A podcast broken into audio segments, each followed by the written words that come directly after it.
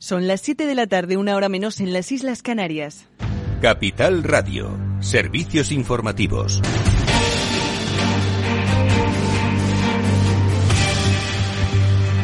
Muy buenas tardes. El presidente de los Estados Unidos, Joe Biden, critica la decisión de la OPEP de recortar la producción de barriles de petróleo en dos millones diarios. Se trata del mayor recorte desde mayo de 2020. En concreto, el presidente Biden ha tildado la medida de cortoplacista y ha criticado que en un momento en el que mantener el suministro global de energía es de suma importancia, esta decisión tendrá el mayor impacto negativo en los países de bajos y medianos ingresos que ya están sufriendo los elevados precios de la energía. Parece que los planes eh, de los países exportadores que conforman este cártel para devolver la cotización a niveles deseados ha empezado además a causar los efectos deseados. El barril de crudo Brent, con fecha de entrega en diciembre, cotiza en estos instantes con repuntes de más de un punto y medio porcentual en niveles superiores a los 93 dólares el barril. Por otro lado, no ha tardado en llegar la respuesta de Rusia a la limitación de los precios del petróleo y gas ruso por parte de la Comisión Europea, anunciada así por Ursula von der Leyen. Si queremos recortar la dependencia del gas ruso, tenemos que incrementar el mercado del gas natural licuado, que probablemente no está reflejado en el TTF. Así que introducir un tope a todo el gas es una solución temporal hasta que tengamos un nuevo índice de precios desarrollado que garantice un mejor funcionamiento del mercado.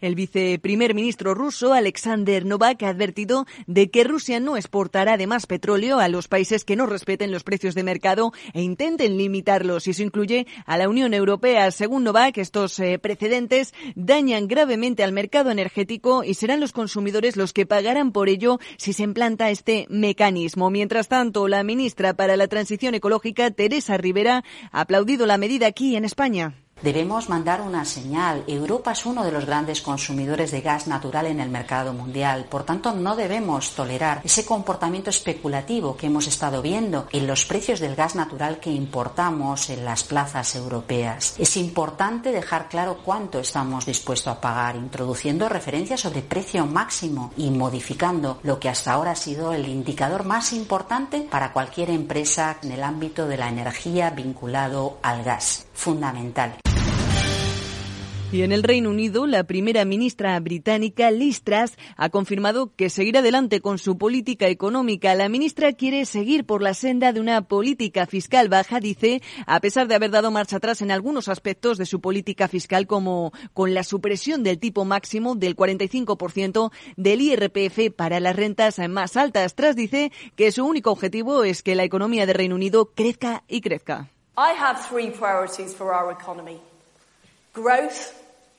Growth and growth. That's, my friends, is why we are cutting taxes. Por cierto, que la primera ministra británica es ya más impopular que su antecesor en el gobierno, el también Tory Boris Johnson, e incluso que el ex líder del laborismo, Jeremy Corbyn, según un sondeo divulgado este mismo miércoles. Claves del mercado. Tenemos a un IBEX 35 que ha terminado la sesión a la baja, se deja un 1,5%, los 7.579 puntos. Y en materia empresarial es noticia precisamente la decisión de SACIR de poner a la venta casi la mitad de su negocio de servicios para reducir deuda y potenciar sus concesiones. Mientras que, por otro lado, dentro de la bolsa española hemos conocido también que Siemens Gamesa ha decidido sustituir a su director de eólica terrestre ante una delicada situación financiera, la de Aero Generadores ha decidido así tomar esta decisión en un comunicado remitido por el consejero delegado de la compañía Jochen Eichhol, una decisión motivada por la necesidad de un cambio debido a las pérdidas en el negocio terrestre y a los continuos malos resultados según el consejero delegado. Mientras tanto, al otro lado del Atlántico continúa la cotización con números rojos, caídas generales para Wall Street con un Dow Jones con retrocesos de un 0,3% a estas horas y el S&P 500 medio punto porcentual a la baja en los 3.769 puntos. Hasta aquí la información económica de última hora. Les dejamos ya con Edu Castillo y After Work.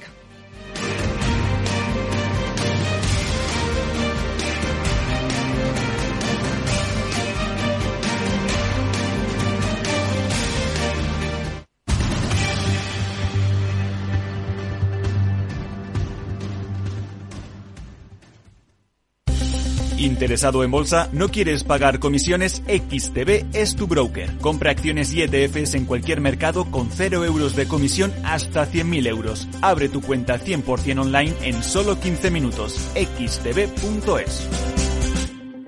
Riesgo 6 de 6. Este número es indicativo del riesgo del producto, siendo uno indicativo del menor riesgo y 6 del mayor riesgo. Y ahora con nosotros Sonia Jiménez del Centro de Excelencia de Cloud ERP para la región EMEA Sur de SAP para explicarnos las ventajas de contar con la nueva generación de software de la compañía. Hola Sonia, cuéntanos.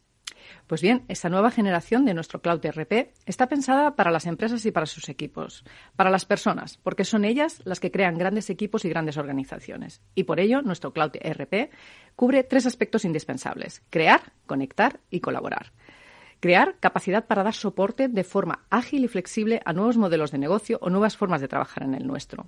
Colaborar porque proporciona herramientas para sus equipos que aumenten su productividad, eliminando ineficiencias y mejorando su día a día. Y conectar, porque sin duda nuestro negocio necesita trabajar con una red de proveedores y colaboradores de forma ágil y dando visibilidad de su actividad. Esta nueva generación reinventa la experiencia de sus empleados y aumenta su satisfacción, a la vez que contribuye a una mayor eficiencia operativa de su negocio. Gracias, Sonia. ¿Y dónde podemos encontrar más información? Pues en nuestra web Puedes contactarnos en www.sap.com barra Spain barra CloudERP. Apuntado www.sap.com barra Spain barra CloudERP.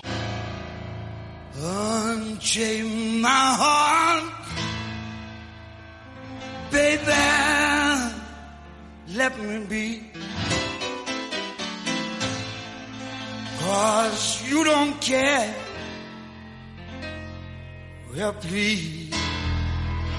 Después del trabajo, After Work, con Eduardo Castillo, Capital Radio.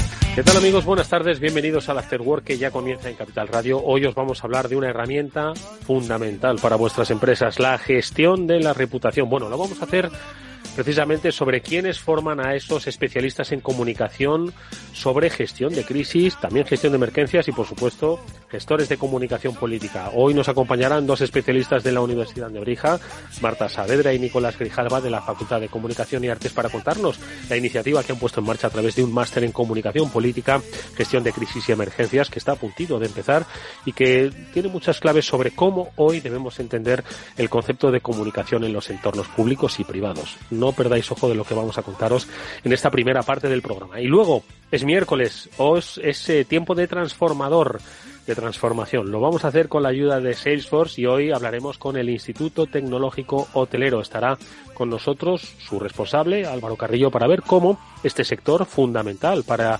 el desarrollo económico y de determinados sectores de nuestra actividad se ha transformado en tiempos difíciles que se han visto además muy afectados obviamente por lo que todos sabéis. Bueno, pues con él cerraremos este programa sacando buenas claves, conclusiones sobre cómo el papel de lo digital nos ayuda a seguir adelante. Bienvenidos, está Jorge Zumeta. Eh, gestionando técnicamente el programa os habla Eduardo Castillo. Como siempre, encantado de hacerlo. Vamos allá.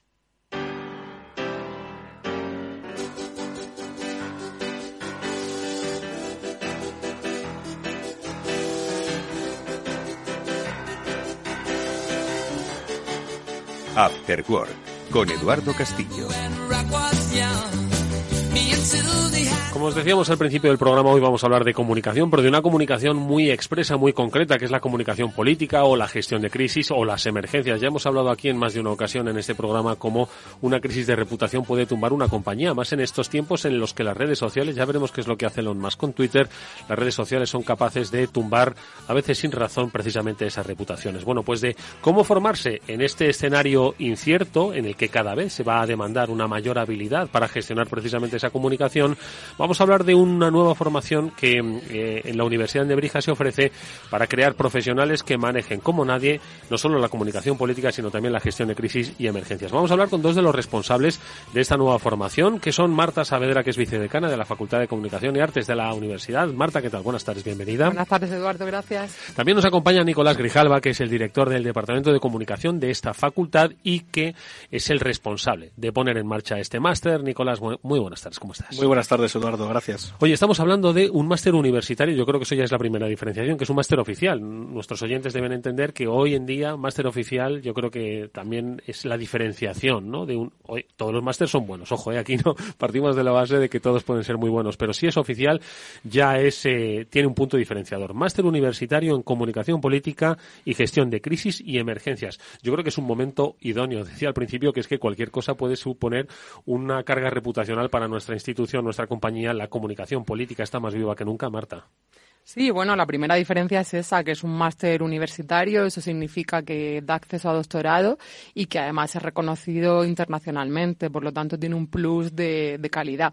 Además, la comunicación política es una disciplina clásica en el ámbito de la investigación, por lo tanto es un tema que luego puede suscitar tesis doctorales e, e investigaciones de todo tipo. Por eso nos, nos interesaba que fuera universitario. Y luego, pues la unión de, de estas dos dimensiones, la comunicación política por un lado, pero también la gestión de crisis y emergencias. No había en la oferta académica española un máster que fusionara estas dos áreas que hoy en día están más unidas que nunca por lo que tú que comentabas, porque el furor de las redes sociales, la inmediatez que nos, que nos provoca la comunicación digital hace que tengamos que tener auténticos profesionales en gestionar una crisis, en salvar la reputación de una compañía, de un partido político, de una organización y luego también dentro del ámbito público pues saber solucionar, gestionar eh, un tipo de emergencias pues más relacionadas con pues fenómenos naturales o con problemas sociales que, también está al orden del día. Yo, fijaos, en alguna ocasión han pasado eh, especialistas de la Universidad de Nebrija por estos micrófonos y siempre hemos reivindicado o destacado ¿no? que han sido pues pioneros en fusionar disciplinas eh, que quizás antes universitariamente no, no es que no tuviesen nada que ver, pero sí que van por caminos separados y que ellos las juntan porque entienden que hay una creación de valor en ellas. Me refiero, por ejemplo, a esto de la Facultad de Comunicación y Artes, ¿no? Pues me da la sensación, Nicolás, de que esto es lo mismo, que tenéis esa misma, eh, ese mismo concepto, ese mismo espíritu de fusionar lo que es la comunicación política, que quizás tenía independencia como disciplina, con otro tipo de comunicación como el de la gestión de crisis y el de las emergencias, ¿no? Volvéis otra vez a atreveros a fusionar dos disciplinas. Nos atrevemos y nos volvemos también clásicos, porque si pensamos, me pongo aquí un poco pedante, en eh, los antiguos antiguos griegos, por ejemplo, la mezcla eh, eh, era indivisible las ciencias y las artes. En este sentido, de nuevo apostamos por, yo creo que el, concepto, el contexto digital lo que ha hecho es que se junten las profesiones, se junten los saberes y se junten las necesidades. Y en este caso,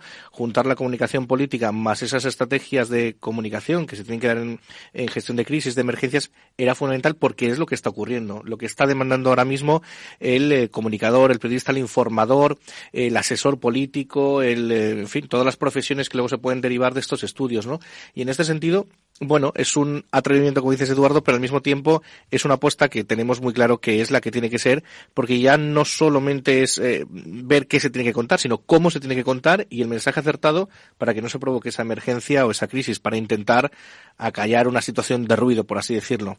En este sentido, pues las asignaturas del máster versan sobre, sobre estas temáticas. Ahora sí, os parece, entramos un poco más en el detalle. Marta, ¿tú querías apuntar algo de lo que decía Nicolás? Sí, de hecho, más que atrevimiento, yo creo que la universidad tiene la responsabilidad de formar a los profesionales que la sociedad necesita en ese momento. Yo creo que para todos, para los especialistas en comunicación y para el ciudadano a pie de calle, eh, la crisis de comunicación en torno a la pandemia, a la COVID-19, eh, nos dio muchas pistas de que necesitamos a un profesional que sepa trabajar la comunicación política, pero que sepa comunicar cómo se está gestionando una crisis, cómo se está solventando una emergencia. Todos hablábamos, eh, aunque estuviéramos encerrados, estuviéramos confinados, pero todos hablábamos a través de videoconferencia, de chat o a través de las ventanas con el vecino de al lado, eh, de lo mal que lo estaba gestionando tanto el gobierno como la oposición, de la información tan a cuentagotas que se estaba dando en la situación y también fue una fuente de inspiración decir, oye,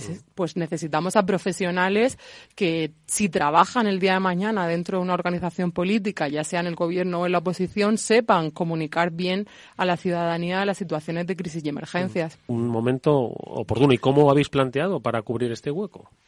Pues hemos planteado a través de, de, unas asignaturas que contemplan además todos estos aspectos que has estado hablando, Eduardo. Ahora que has hablado, por ejemplo, de la desinformación, hay un módulo importante dentro de lo que es el, el máster que tiene que ver con todo el tema de las fake news, la desinformación, en fin, de todos los buscadores y verificadores de, de la verdad, ¿no?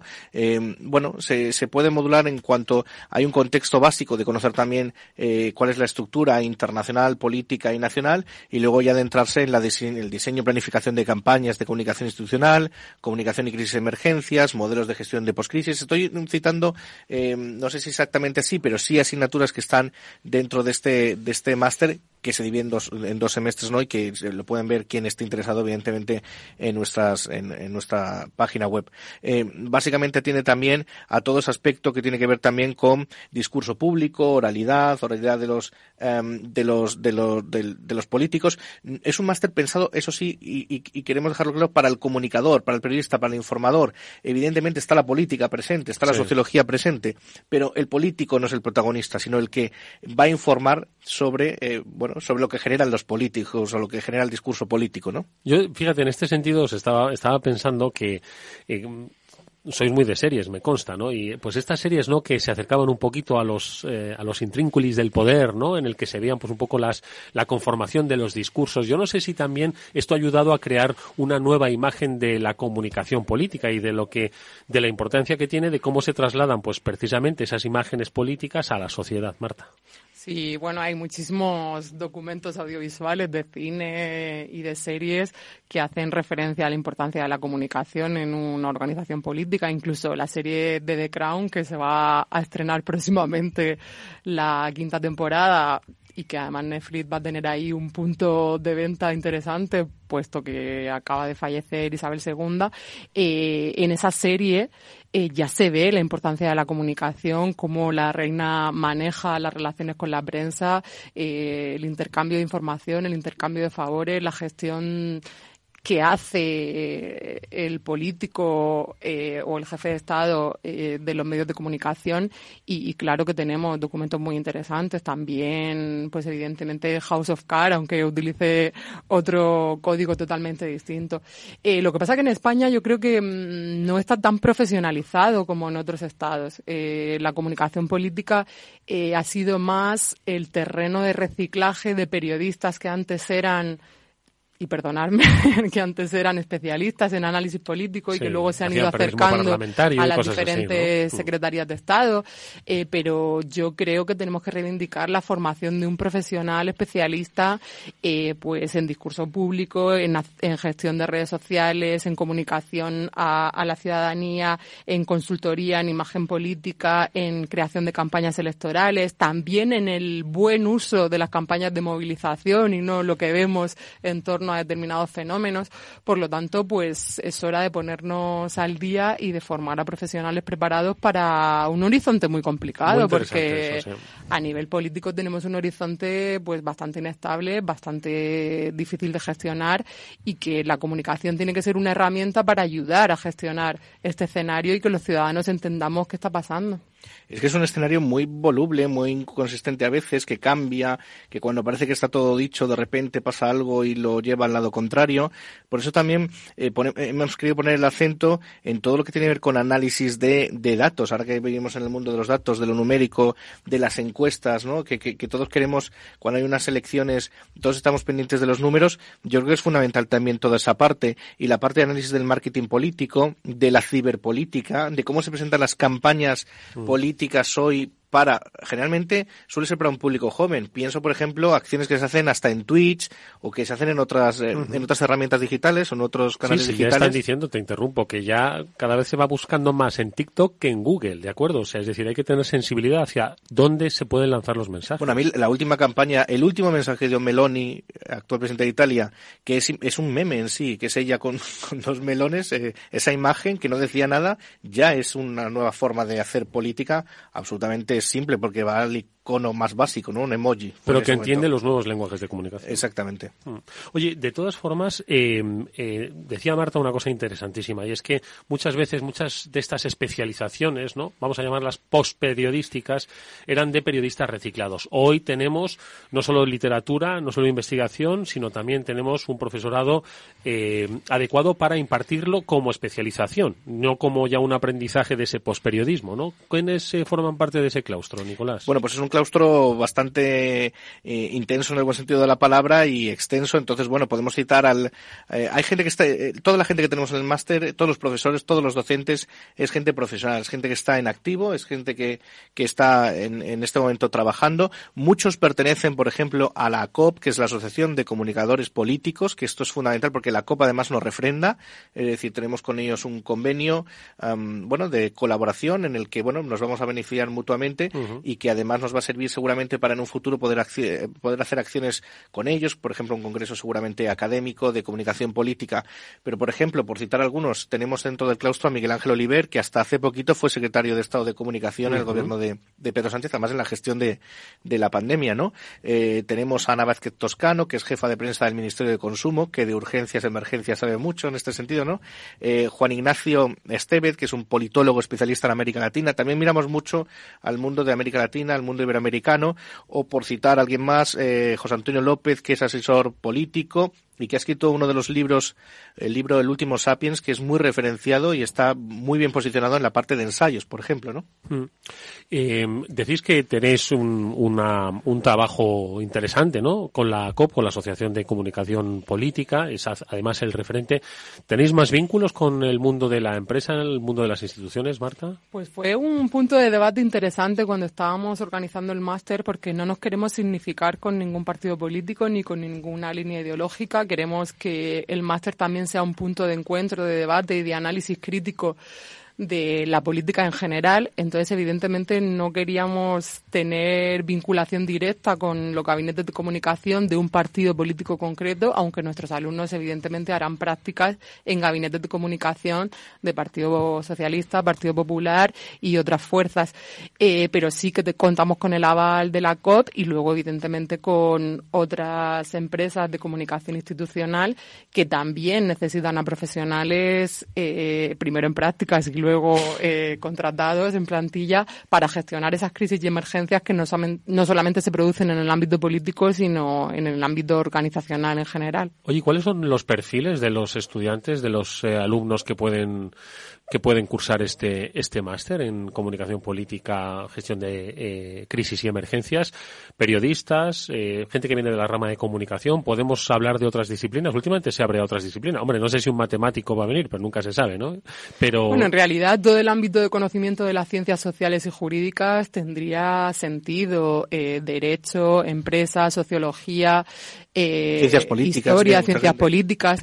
Pero bueno, sí que queremos formar a expertos en comunicación, por lo tanto eh, tienen que ser perfiles que aunque vengan de otra disciplina, pues tengan un acercamiento o mm. un interés especial en la comunicación. Que pues eso ideamos durante la pandemia a golpe de WhatsApp, viendo un poco lo que estaba sucediendo con la opinión pública y la gestión de, de esta situación tan dramática y que luego, bueno, que la crisis de Ucrania, el resto de acontecimientos que nos están asolando últimamente hacen que cada vez estemos más convencidos de que necesitamos a un experto en gestión de la comunicación que por cierto, Eduardo, es interesante también, aparte de las clases, en la facultad, en la Universidad de Nebrija, tenemos muchas actividades extraacadémicas, actividades que están fuera del aula, ¿no? Eh, este máster precisamente va a tener también un encuentro. Queremos que sea los viernes, los viernes algo así extendido, unos viernes que nos podamos rodear alrededor de unas cervezas y debatir sobre la actualidad. me gustan, me gustan esos encuentros. sobre la política, y para eso habrá profesores como Manuel Rodríguez, Carmen Torres, que estarán liderando esta parte de los encuentros, los debates o más gente, ¿no? Sí, además es que yo creo que este, esto último que comentas es, es un escenario ideal, ¿no? Al final creo que sacar está muy bien, por supuesto estar en el aula, pero precisamente la comunicación, la interacción fuera del aula es muy necesaria y en entornos donde pues eh, se genera ese networking, ese intercambio de conocimiento, pues mucho más relajado, creo que es un complemento perfecto. Por cierto que decíais una cosa, ¿no? Decíais, no, esto lo, originamos en pandemia, en pandemia nos acostumbramos a eso de los de los másteres eh, virtuales, los másteres presenciales, es un máster presencial, ¿no? Bueno, es un máster híbrido. se puede hacer en modalidad presencial, pero también se puede conectar el alumno en, ah, es híbrido, vale, en modalidad híbrida. De hecho, tenemos un alumno matriculado navarro que se va a conectar de manera síncrona al aula. Nebrija, la verdad que invirtió mucho en, tecnología y en metodología híbrida eh, después de la pandemia, en el primer curso que tuvimos de semi-libertad.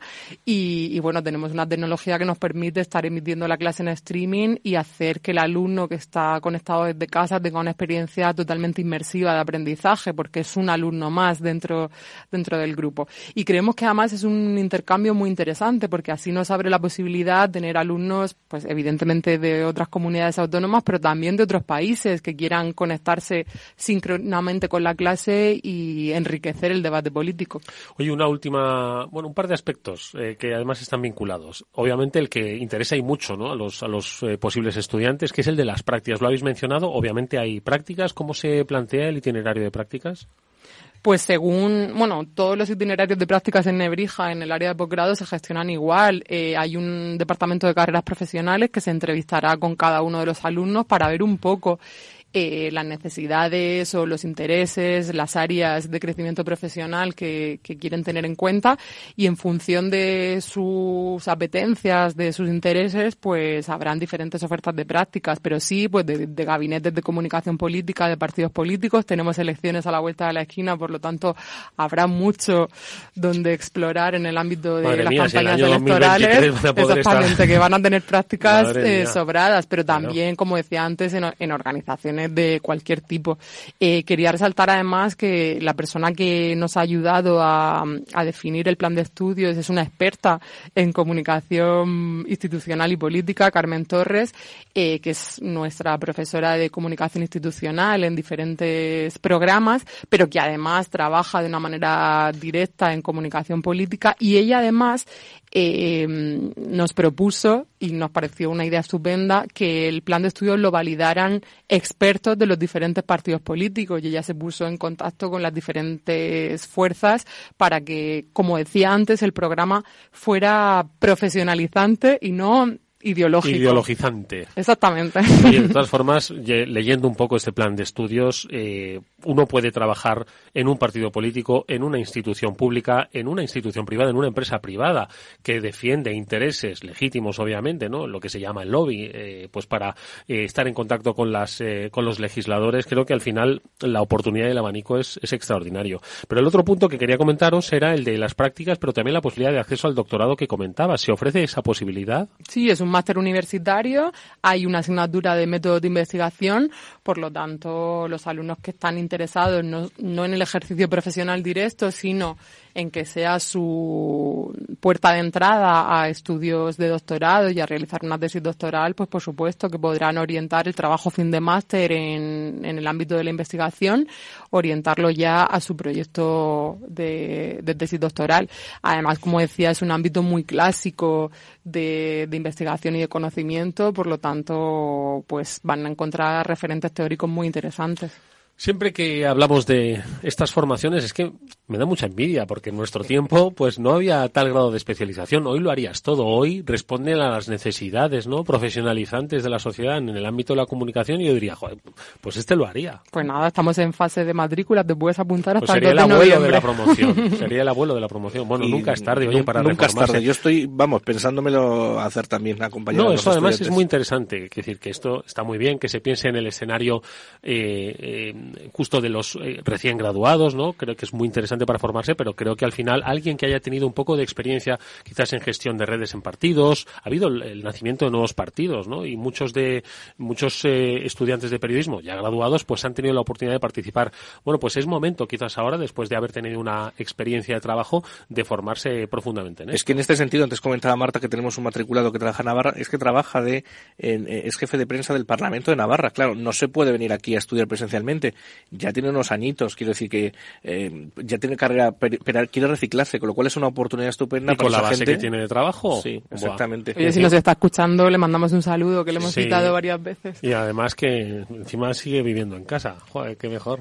Oye, pues os deseo toda la suerte del mundo para este, para este máster que comienza en, en noviembre. Estamos hablando del máster universitario en comunicación política y gestión de crisis y emergencias que ofrece la Universidad Nebrija a través de la Facultad de Comunicación y Artes. Lo dicho, mucha suerte. Ya nos iréis eh, viendo, diciendo qué incendios van apagando vuestros alumnos, porque esto también es lo de apagar incendios. Marta Saavedra es vicedecana de la FCA.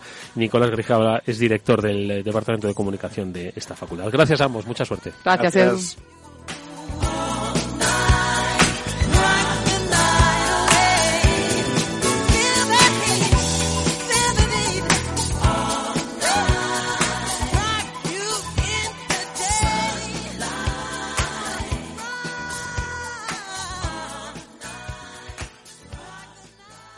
Eduardo Castillo en Capital Radio, After Work.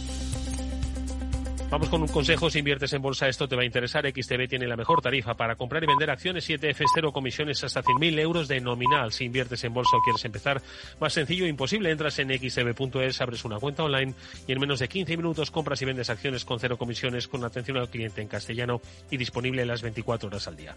¿A qué estás esperando? Ya son más de 450.000 clientes los que confían en xtb.es. Riesgo 6 de 6. Este número es indicativo del riesgo del producto, siendo uno indicativo del menor riesgo y 6 del mayor riesgo.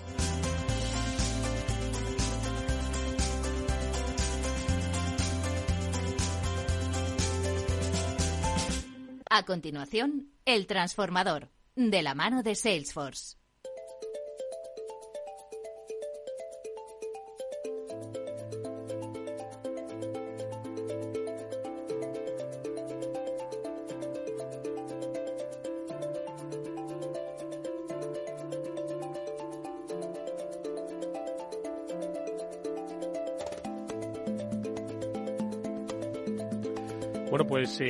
Si hay un sector que eh, se ha transformado, pero que todavía eh, necesariamente debe seguir transformándose, es el sector hotelero.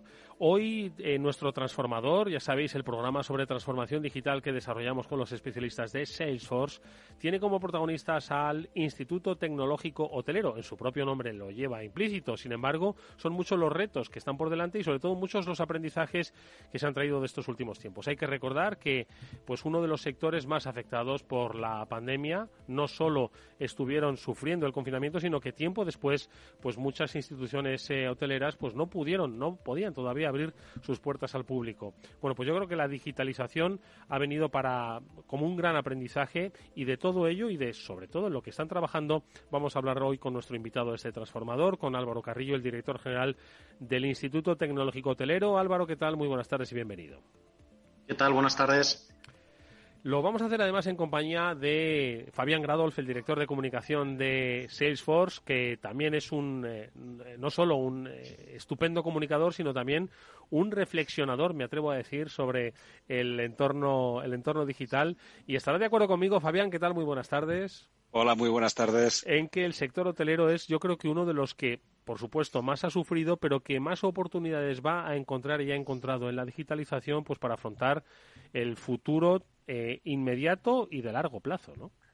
Pues sí, yo, estoy totalmente de acuerdo con esa afirmación. Creo que el sector hotelero eh, es un sector que puede aprovechar muy bien muchas de las ventajas que nos ofrece la tecnología. Es un, es un sector de primera línea de cara al público, de cara al cliente y, por lo tanto, todo este esta tecnología que permite poner al cliente en el centro de la actividad les viene eh, y les, resulta idónea para eh, sus procesos de transformación y sus estrategias de futuro. Pero vamos, estoy seguro de que Álvaro le va a poner eh, muchísimos más matices y muchísimas más cuestiones críticas a, esta afirmación de carácter general. Álvaro, porque yo sí que te pediría entonces, un poco a propósito de lo que dice Fabián, que nos cuentes cómo lo habéis pasado, porque lo habéis pasado francamente mal, pero yo creo que ya se empieza a ver, eh, bueno, no iba a decir la luz al final del túnel, yo creo que del túnel hemos salido, ahora tenemos que hacer que las nubes se despejen ¿no? del horizonte. Entonces, ¿Cuál dirías un poquito que es la vivencia que habéis experimentado y el momento en el que ahora el sector hotelero está viviendo? ¿Y cuáles son esas oportunidades ¿no? de las que hablamos a través de la transformación digital?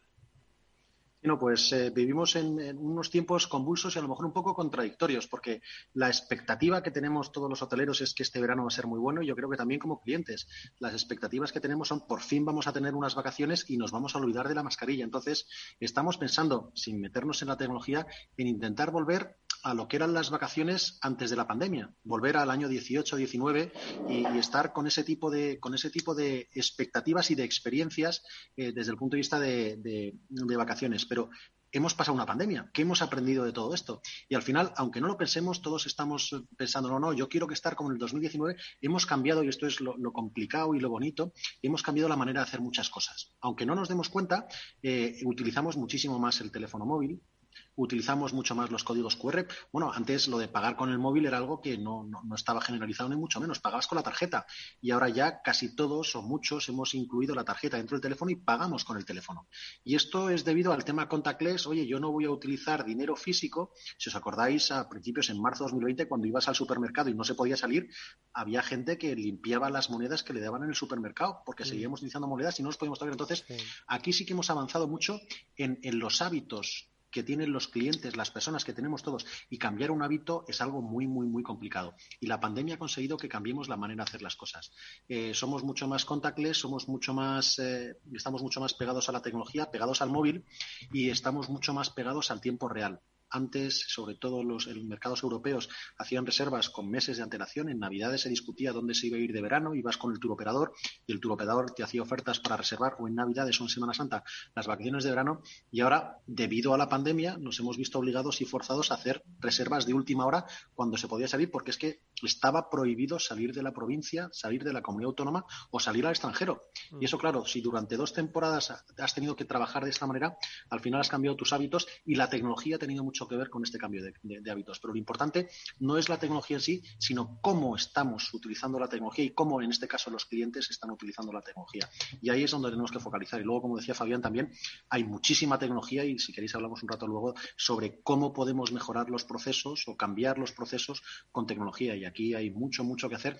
Pero de estos cambios tecnológicos muchas veces el cliente no se tiene ni que enterar. Mm. Tiene que ver que hay un gran servicio, tiene que ver que hay un servicio personalizado, excelente, y no tiene que saber si hay mucha tecnología detrás o hay muchas personas detrás. Y, eso es lo bueno. Y, no lo dejemos para luego, sino hablemoslo ahora, procesos, ¿no? ¿Cuáles son un poco los que crees que deben cambiar? ¿Qué entendemos por proceso? Y además que es algo que el cliente no va a percibir pero que la tecnología va a facilitar. ¿Qué procesos son a los que te refieres? No, aquí pongo un ejemplo que mezcla los dos. Al cliente por un lado y luego cómo lo podemos hacer dentro, en este caso, de un establecimiento hotelero. Los códigos QR estaban más inventados que el TVO, lo que pasa es que nadie les hacíamos ni caso. Y por arte de vivir lo que están prohibidas las cartas en los restaurantes. Y usted, si tiene cartas, son cartas de papel de usar y tirar o son códigos QR. Eh, pues el caso es que vamos a digitalizar el proceso de las cartas. Y entonces un empresario toma una decisión. Pongo el código QR y el código QR, cuando el cliente lo ilumina con el teléfono, le lleva opción 1 a la carta en PDF y entonces veo la carta en PDF. Yo ya que tengo más de 50 años lo agradezco mucho porque puedes ampliar la carta en el teléfono. Entonces ves los ingredientes del plato y ves el precio porque en una carta normal ya la tengo que dejar un poquito para, para enfocar bien. O la opción D es, en este caso, un empresario, una cadena hotelera española dice, vamos a intentar conseguir cambiar el proceso, no digitalizar, no pasar la carta a un PDF y ya está, sino vamos a poner el código QR, pero en las tumbonas de la piscina el código QR cuando lo iluminas te lleva a la carta de cócteles, de eh, tapas, de eh, bebidas para poder servir una piscina. Si iluminas ese código QR en, la barra del, del, bar, entonces tienes otro tipo de otro tipo de, platos en primera línea y si la iluminas en el restaurante, entonces te, el restaurante es el mismo, pero en función de dónde esté la experiencia del cliente al verlo, no hay que decir que en la carta este plato ya no está y lo hemos tachado porque directamente está actualizada online. Si el cliente ilumina la carta con la aplicación, porque le dices cuando llega a recepción que si utiliza la aplicación tiene ofertas, pues entonces, como sabe que es Pepito Pérez que ha venido con su familia, si usted se pide más de dos helados, el tercero, entonces podemos empezar a personalizar y al final es lo mismo. La gente está utilizando el código QR. ¿Qué hago yo como empresario para utilizar este código QR? Opción 1, pongo la carta en PDF. Opción 2, pienso cómo puedo cambiar el proceso, la experiencia del cliente para que el cliente vea valor añadido y yo aumente mis ventas, le dé una buena. Entonces, con esto, que es simplemente un ejemplo, podemos empezar a pensar, y lo importante siempre, en la experiencia del cliente. Cómo el cliente está valorando la tecnología. Y aquí hicimos un estudio muy, muy bonito, eh, Project se llamaba, para ver qué tecnologías estaban implantando los empresarios eh, hoteleros españoles en el año 2018 y 19. Y luego hicimos el mismo estudio, pero preguntando a los clientes qué tecnologías le preocupaban a los clientes. Y los empresarios estaban preocupados por poner un buen CRM, por poner un buen sistema de gestión, un PMS, por estar más cerca del cliente con unas herramientas de revenue management y ajustar, y ajustar precios. Y cuando le preguntamos al cliente, ¿y a usted qué tecnologías le importan en el hotel? Y dijo dos. Y además, ¿qué tecnologías? Uno, que el hotel tuviese muy buena wifi para poder ver series. Y dos, atención la tecnología, que tuviese enchufes encima de la mesilla de noche. Porque los clientes resulta que estaban hasta las narices de desenchufar lámparas para enchufar los, eh, eh, los cacharros que traían de casa. Sí, los cargadores y todo, ¿no? Mm. Entonces dices, joder, y nosotros estamos preocupados por poner el último CRM con inteligencia artificial y que vaya cloud, y al cliente lo que quería era tener enchufes encima de la mesilla de noche para poder dejar los cacharros enchufando eh, durante la noche y no tener que levantarse y dejarlos por el suelo tirados. Y dices, joder, muchas veces nos desconectamos del cliente, pensamos mm. solamente en nuestro proceso, nuestra eficiencia, y al cliente con unos enchufes ya la tenemos más que contento. Fabián.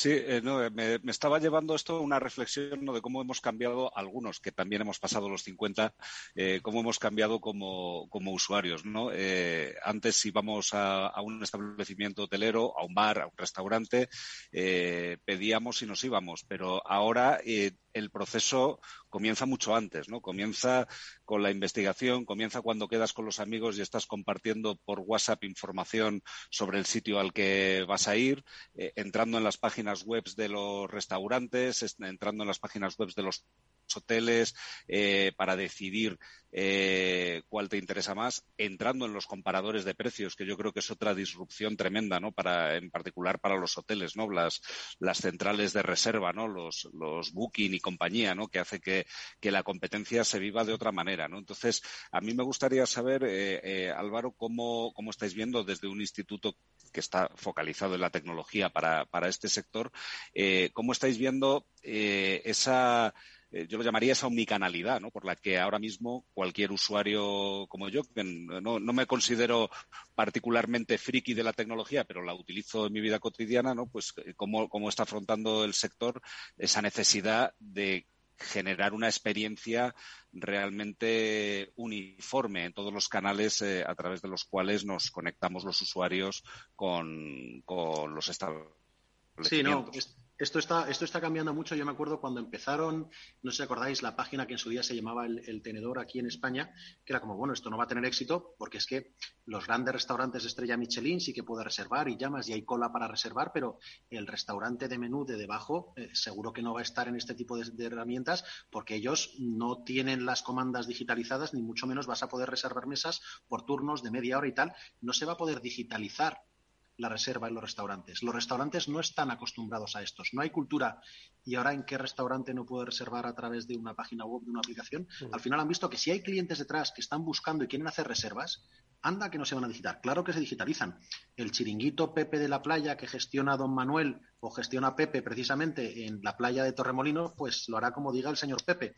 Pero desde el punto de vista de negocio, si hay clientes detrás que están, están buscando en Internet y que quieren reservar en Internet, eh, gracias a Dios estamos en una economía abierta y de mercado donde habrá seguro empresarios que tendrán esa omnicanalidad que estabas diciendo para, si le llaman por teléfono, que le llamen, si les mandan un mail, que le manden un mail, y si te buscan en Internet en tiempo real, habrá oferta en tiempo real para que pueda ser buqueable, para que pueda ser reservable. Y al final, eh, por mucho que pensemos y que tengamos estereotipos o que tengamos ya una edad, oye, eh, los hoteleros del inserso, no, no, es que como yo estoy centrado en un turismo familiar y en inviernos de inserso y tal, a mí no me hace falta tener wifi porque la gente de determinado perfil ya no utiliza, anda que no utiliza las redes sociales. Están todos conectados a WhatsApp todo el día. Entonces, muchas veces con esto de la tecnología tenemos que quitarnos prejuicios de medio y pensar que muchas veces las cosas tecnológicas son solamente para la gente más joven, más avanzada. No, no, tenemos que buscar exactamente cómo los clientes podemos sacar, eh, sacar rédito a todo este tipo de, tecnologías, pero todos eh, los, los establecimientos, al menos los turísticos y los que dan servicio al cliente, tienen que estar por esta omnicanalidad que estabas comentando y luego será una cuestión de modular. Oye, al final es que yo hago venta directa a través de mi canal eh, telefónico, pero también hago un 20% a través del canal web directo, a un 30% Tendremos que buscar cuál es el mix idóneo o más rentable, pero seguro que tenemos que estar en esa omnicanalidad porque si no habrá un nicho de mercado o un segmento de mercado que nos estamos dejando fuera. Eh, Álvaro, hace relativamente poco el secretario de Estado de Turismo hablaba de las ayudas que se están dedicando a la digitalización del, del sector del turismo, ¿no? en el que obviamente pues está el sector hotelero. Estaban hablando de Big Data, estaban hablando de redes sociales, estaban hablando también de ciberseguridad, ¿no? Como, como pilares de, de, estas inversiones, ¿no? En las que se animaba también a cambiar, eh, no cambiar, perdón, a mejorar los modelos de negocio a, a los hoteles. Eh, ¿Cómo les afecta? Pues, por ejemplo, Big Data o o lo que es eh, redes sociales. Es cierto que redes sociales pues va un poco vinculado ¿no? a esa actividad digital que tienen los clientes con, con los entornos ¿no? a los que hablabas. Pero en el caso de Big Data, te consta que se está trabajando, se está aprovechando el dato. Muchas veces lo hablamos en este transformador, ¿no? la importancia del dato pues para conocer todavía más al cliente. Sí, aquí eh, las grandes cadenas sí que están aprovechando el dato, hay distintas estrategias, pero ellas, uno, sí que tienen recursos corporativos para poder dedicarse, eh, tienen experiencia o, pueden aprender de experiencias en otras geografías, en competidores directos o en otros sectores, y entonces sí que se están moviendo las grandes cadenas hoteleras españolas y obviamente las líneas aéreas para aprovechar el Big Data. Cuando ya bajamos, y aquí, ojo, eh, dos tercios de los hoteles de, los hoteles de la planta hotelera española son, son, son pymes. En Meliá, Riu, Iberostar, pues al final son cinco mil hoteles que hay en España, pero 10.000, ojo, dos tercios, 10.000 hoteles en España, o son cadenas pequeñitas de cuatro o cinco hoteles o directamente son hoteles independientes.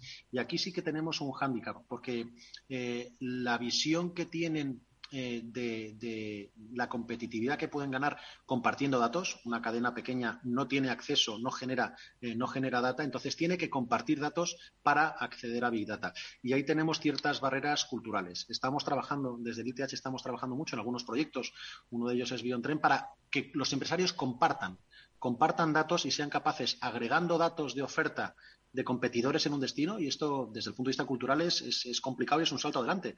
En, en, en Osbeck, en la Comunidad Valenciana, en Benidorm, ya se han puesto de acuerdo 100 hoteles para compartir datos de ingresos. Y ojo, no compartes cualquier dato, oye, no, ¿cuál es mi gasto en energía? No, no, compartes datos de ingresos y precios de manera anonimizada, todo correcto y tal, pero ese es el dato cultural importante. La tecnología lo permite y estamos trabajando en ello, pero todavía son, son apuestas eh, pioneras. Ojalá con los fondos Next Generation podamos poner proyectos que tengan cierta escala a nivel nacional para que el sector competitivo español, ojo, somos los más competitivos del mundo.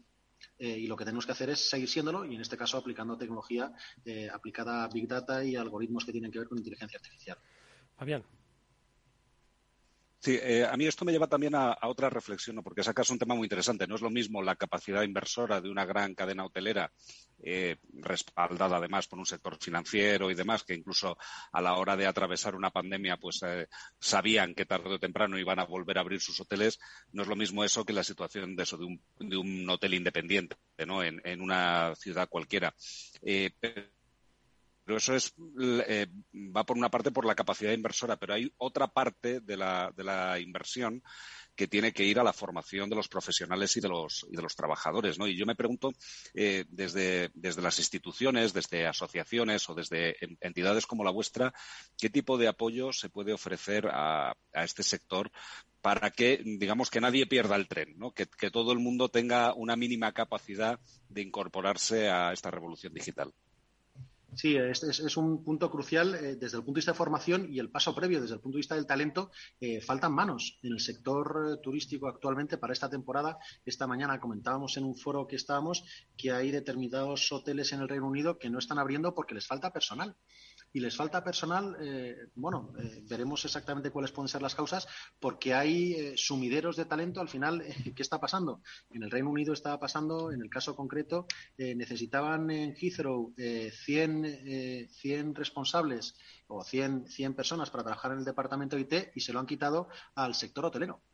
dices, ahí va, y de un día para otro. ¿Y por qué? Porque es que les pagan el doble como tengo un problema puntual y lo puedo resolver por dinero, oye, pues mira, si esto es cuestión de pasta, aquí, veniros todos para acá y entonces del sector aéreo, en este caso aeropuertos, se lo estaban quitando al sector hotelero. Entonces tenemos un déficit de, talento que está asociado a un déficit de formación faltan manos eh, para, para, ser camareros o para, para ser eh, camareros de pisos, pero también faltan muchas más manos, y aquí yo creo que es un tema mucho más eh, acuciante, para temas que tengan que ver con tecnología, y no estamos hablando de diseños de algoritmos de inteligencia artificial, no, no, estamos hablando de posiciones de tecnología, de implantación de infraestructuras, de revenue, o sea, temas entre comillas más normales, tecnológicos, de implantaciones de CRM, y hay mucho que hacer. Hay muchos fondos, eso es lo bueno, los fondos Next Generation, hay para el sector turístico creo que eran 54 millones de euros en formación y una muy buena parte de ellos tiene que ir a temas que tengan que ver con tecnología y con sostenibilidad. Vamos a ver si somos capaces, sabiendo que hay un problema en el sector de personas, de talento y de formación, si somos capaces, tenemos el dinero, pues a ver cómo podemos, nosotros ya hemos hecho unas cuantas propuestas y tenemos una herramienta en marcha que se llama Checking Jobs para intentar cubrir ese, ese hueco, pero tenemos que ser capaces de hacerlo y ojalá dentro de un año podamos hablar y decir, oye, sí, hemos puesto en marcha estos, estos programas de formación y de, y de detección de talento y están funcionando, pero el reto lo tenemos encima porque el verano llega ya. Estáis trabajando para la captación de talento, pero también para ver cuál es la tecnología que os va a poner en el Hotel 5.0, entiendo. Lo digo un poco en referencia a estas jornadas que habéis celebrado también esta semana, ¿no? Las ITH eh, Innovation Summit, en el que, bueno, pues eh, habéis estado pensando, reflexionando, conversando sobre tecnología e innovación, ¿no? Con muchas novedades. Eh, hemos hablado del QR como un aprovechamiento, ¿no? Pero ya existía. ¿Cuáles son esas novedades en tecnología o en innovación que están rondando la, la mente de los, de los especialistas en el sector hotelero? Pues aquí os cuento dos y además están conectadas, una desde el punto de vista de la oferta eh, y otra desde el punto de vista de la demanda. Desde el punto de vista de la oferta estamos trabajando en un proyecto del gemelo digital, el gemelo digital del hotel. Eh, al igual que esto es una tecnología que empezó en, lo militar con las bombas nucleares en los años 60, se hicieron gemelos digitales de determinados procesos o artefactos, eh, luego pasaron a temas militares, el, gemelo digital, yo soy ingeniero aeronáutico, pues el gemelo digital de las turbinas, el gemelo digital de las naves espaciales, para no tener que ensayar, ensayar en el espacio es complicado, pues vamos a hacer un gemelo digital y al final lo que vemos en Fórmula 1, pues prueban cosas en el simulador, pero luego en pista, pues esto es lo mismo. Estamos haciendo el gemelo digital del hotel para ver cómo funciona el hotel desde el punto de vista de operaciones. Oye, cómo va el tema de la eficiencia energética. Estamos consumiendo más o menos gas, más o menos energía eléctrica, cómo va la humedad, los ratios. Es curioso porque en función de la nacionalidad de los clientes, el uso que hacen de las instalaciones del hotel es bastante, bastante distinto y son una de las variables que hay que parametrizar. Y igual que estamos haciendo el gemelo digital para ver cómo podemos ensayar el hotel y cómo van las máquinas, estamos construyendo el hotel en el metaverso. Entonces, el hotel en el metaverso que puedes ver, y esto ya es una herramienta de marketing que existe. Hemos visto una ponencia, creo que fue el martes por la mañana.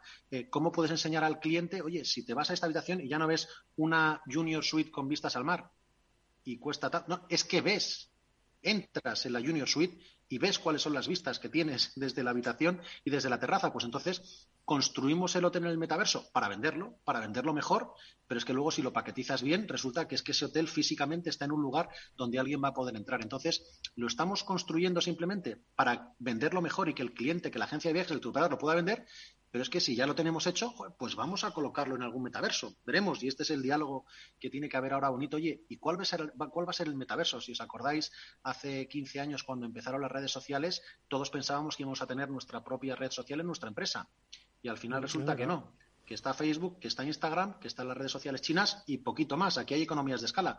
Pues vamos a ver en esto del metaverso, esto cómo funciona, si va a haber muchos metaversos que se hablen entre ellos o va a haber uno, que es Meta, el de Facebook, o el, o el que sea el ganador, pero ya estamos trabajando uno en, en, construir estas, eh, estos gemelos digitales desde el punto de vista de operaciones y desde el punto de vista de cómo, cómo crearlo para vender mejor al cliente.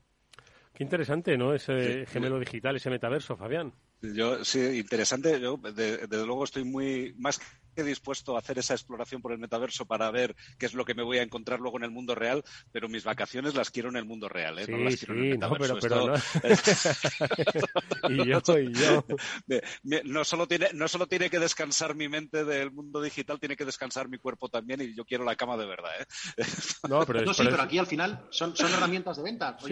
para echarnos una buena siesta no hay nada mejor que un documental de la 2. Y si ves un documental de la 2 sobre cómo los news cruzan el Serengeti, está muy bien. ¿Y eso te va a quitar de ir al Serengeti a verlo? No, pero mira, si, puede, si puedes, más, evidentemente. En el Serengeti. Sí, sí, sí, sí. No, y, de, hecho, ahora, que comentas esto del metaverso, yo creo que no solamente para hoteles, o sea, eh, para, esto que has comentado de, de ver la habitación y, eh, en cierto modo, experimentarla antes de, de hacer la contratación, es que también puedes conocer eh, particularidades u ofertas turísticas de la zona a la que vas a ir, también en un entorno de realidad virtual, y esto puede llevar a otro concepto, ¿no? Que es un concepto de colaboración entre diversas entidades y estoy imaginando, por ejemplo, ayuntamientos que colaboran con eh, las cadenas hoteleras para crear una experiencia mucho más integral eh, de toda la oferta turística de una ciudad. No sé hasta qué punto crees que eso puede tener realmente un impacto. Sino aquí los primeros interesados son los destinos. O sea, desde el punto de vista privado, un hotelero, un restaurante o alguna, alguna agencia de, actividades complementarias o deportivas puede poner su granito de arena. Pero todas estas actividades se dan en un destino. El principal, el que tiene que generar esta red sería un destino como tal que ponga en valor sus recursos turísticos. Da igual que sea una playa, que sea un museo, que sea una cascada o que sea un estadio de fútbol, pero al final tiene que poner en valor ese recurso para que la gente quiera ir al destino y una vez que ya quiere ir al destino le podrás vender la habitación que tiene vistas a el Santiago Bernabéu o a la playa o al monte no sé cuántos, pero el que tiene que tirar de este carro es el destino, el principal interesado en estar en el metaverso, yo creo que tienen que ser en este caso primero los destinos, pero de manera coordinada, porque si tienes al destino en un metaverso, a los hoteles y la oferta de restauración en otro, y luego tienes una gran marca que ha construido su propio metaverso, pues eh, al final no llegas a ningún sitio. Una última reflexión te pido, Álvaro, eh, te pedimos en este transformador y es el papel eh, transformador ¿no? real de la tecnología de un sector tan importante para la economía española como es el sector del turismo. Eh, siempre se ha reivindicado ¿no? pues que debía crecer ¿no? ese, ese, ese motor, esa palanca de crecimiento económico, debía ampliarse, ¿no? de ser todavía mucho más mucho más potente y yo creo que la tecnología ha venido pues yo creo que para, para favorecer ¿no? esa, esa consolidación como herramienta de crecimiento económico pero también como impulsor de la misma ¿no? Sí, y aquí, hombre, el sector turístico es un sector intensivo en mano de obra y cuando hablamos de transformación digital siempre dicen, no, no, pero es que al final vamos a conseguir que se reduzcan. No, no. Eh, esto no va de reducir empleos, esto va de ser más eficientes y quitar a las personas de aquellas tareas que puede hacer una máquina que tiene todo el sentido del mundo. Así lo hemos hecho siempre con el avance y el progreso. Eh, ¿Y qué es mejor? ¿Tener una cosechadora que te mm, recolecta 5.000 hectáreas en dos días o tener, que es lo que hacían los chinos al principio con Mao en los años 60, y, o tener a personas recogiendo? Pues es mucho mejor, mucho más eficiente poner una máquina allí donde las personas no aportan valor. Entonces, da igual que estemos hablando del coche, de la electricidad o de la inteligencia artificial. Las máquinas van a sustituir a las personas allí donde las personas no son tan eficientes como una máquina. Y lo bueno y lo bonito del sector turístico es que está basado en experiencias, en sensaciones. Y esas experiencias podemos empeñarnos muchísimo, pero las experiencias que nosotros como clientes, como turistas, vamos a tener en unas vacaciones, como decía antes Fabián, para desconectar, o cuando vamos a algún sitio, en el 99% de los casos las experiencias se producen con otras personas, o con una persona que nos acompaña, o con una persona que nos está dando un servicio, o que nos está hablando, o que está intentando comunicarse con nosotros por signos, por nos entendemos porque ella está tailandesa y yo soy castellano y no tenemos ni papa, pero esa experiencia es la que nos queda. Y eso a día de hoy solamente lo pueden hacer personas tratando con personas. Entonces, en el sector turístico la tecnología nos va a ayudar un montón precisamente a eso, a fomentar las experiencias y conseguir que el turista quiera volver. Bueno, pues eh, yo quiero, bueno, volver. Yo, yo quiero irme ya de vacaciones porque con esta conversación, Fabián, me han entrado muchísimo las ganas de coger carretera a Manta e ir a uno de los magníficos hoteles que tenemos que sabemos hacer buen negocio y que además, como nos ha explicado nuestro invitado hoy a este transformador, Álvaro Carrillo, director general del Instituto Tecnológico Hotelero, se han, aprendido hoy mucho y han mejorado mucho ese, esa, esa conexión con el cliente y deseamos pues que esa recuperación que ya desean desde el año 2019 sea efectiva este, este verano. Eh, Álvaro, muchísimas gracias por haber estado en este transformador con nosotros. Lo dicho, mucha suerte, que se cumplan esas cifras. Hasta muy pronto. Muchísimas gracias a vosotros. Y por supuesto a Fabián Gradolf, el director de comunicación de Salesforce. Eh, Fabián, gracias como siempre por estas interesantísimas reflexiones. Un abrazo. Muchísimas gracias. Nosotros nos eh, vamos, que volveremos mañana a las 19 horas en la sintonía de Capital Radio. Eh, os despedimos dándole las gracias a Néstor Betancor, que gestionó técnicamente el programa. Os habló Eduardo Castillo. Adiós.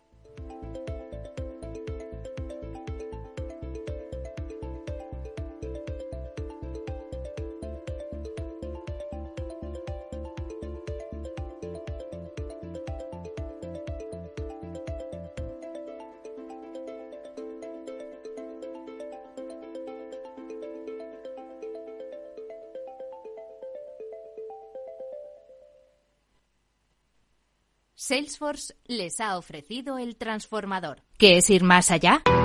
Con Arval podrás llegar donde te propongas de la forma más sostenible y asegurar un mundo mejor contribuyendo a la seguridad en carretera, al futuro de las ciudades y a la calidad de vida.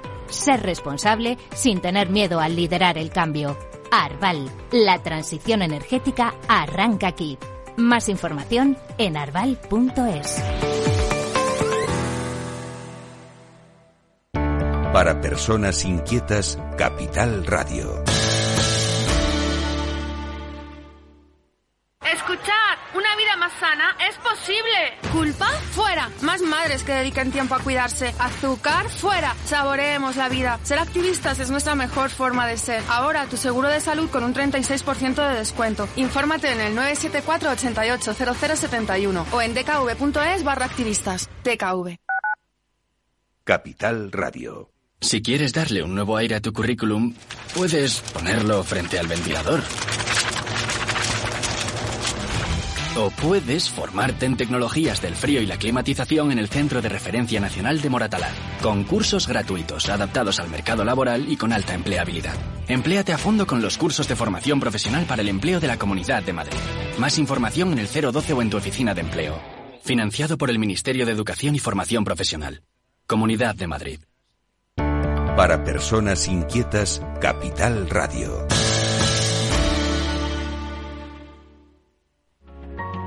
Donde tú ves trabajadores, el Instituto Regional de Seguridad y Salud en el Trabajo lleva 25 años trabajando para prevenir sus riesgos laborales.